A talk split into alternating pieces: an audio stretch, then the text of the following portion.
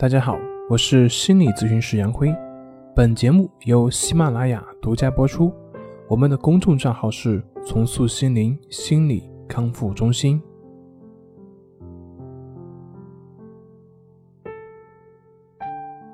今天要分享的作品是：焦虑、抑郁、恐惧、疑病、自卑。告诉你神经质症的根本来源。神经质症，顾名思义，它就是指患者因为某些症状而感到痛苦、感到烦恼，想必须去消除其症状，否则就无法过上正常生活的这样一种症状表现。需要特别说明的是，神经质症它并非是疾病，而只是恶习，仅表现出某些症状。第一点。神经质症，它既非器质性的疾病，也不是精神病，它只是对于我们人性，或者说是我们正常的身心现象、精神机理等等这些错误的认识的基础上，由某种神经性的机制而引起的被束缚的而导致的一种现象，我们或者称之为症状。患者经常会把正常人谁都会有的，而且。不可能没有的一些心理或者生理现象看作是异常或者是疾病，并且呢，会把它看作是他们人生中的一大障碍。无论如何，总是会想方设法去把所谓的病给治好。举个例子来说明，比如说我们工作之后可能会感到疲乏，会有这些状态。有时候呢，甚至可能会有目眩、心悸这样的一些状态。这些，我想我们谁都会有体验过。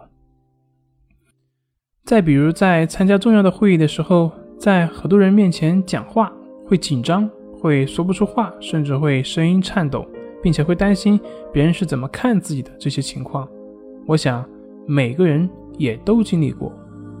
但是对于神经质者，他就会把这些发生在谁身上都不会感到意外的事情，看作是只发生在自己身上，而作为特别的事情去特别的对待。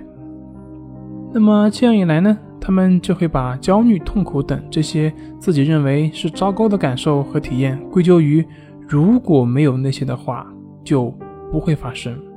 比如说，疾病恐怖的患者，他就会对于患病感到非常的恐怖；那么焦虑症的患者就会担心心悸、目眩这些躯体的症状、躯体的表现。在对于正常的身心现象错误的认识同时呢？神经质患者会把焦虑、恐惧和痛苦这些症状视作眼前的大敌，其他的问题呢就都顾不上，并且会拼命的想要去压抑这些。那么这个时候呢，恐惧和焦虑这些感受反而会越来越强烈，这也就是我们所说的精神交互作用。那么这样便会对现实的问题失去注意，甚至逃避，最后会导致现实的生活受到影响。现实的生活受到影响之后，它会使焦虑、恐惧进一步的变得更为强烈。由此呢，同时呢，患者会一心一意、想尽办法的想要去消除这些焦虑、恐怖、抑郁，于是就会出现一些错误的行动。当然，这些行动里面最明显的就是逃避行为。他们会错误的朝着想要等待这些焦虑、抑郁、恐惧消去之后，然后再去做其他的事情，这个一个。错误的方向，并且会付出行动。比如说，我们进入到一个新公司，那不用说，都会感觉陌生，也许在交流的时候还会有一些焦虑。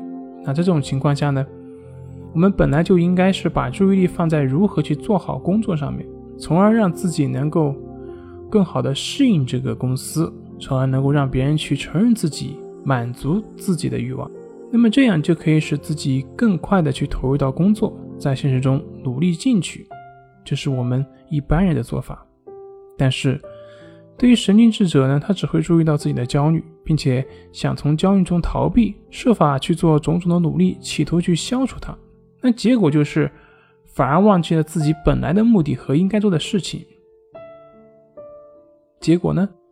因为他把注意力放在自己的这个情绪上面，而不是放在工作上面，那么这肯定一方面影响到他的工作，另外一方面呢，他的情绪又并不会因为他的关注而减弱，所以呢，这就会让他陷入神经质症的泥潭而无法自拔。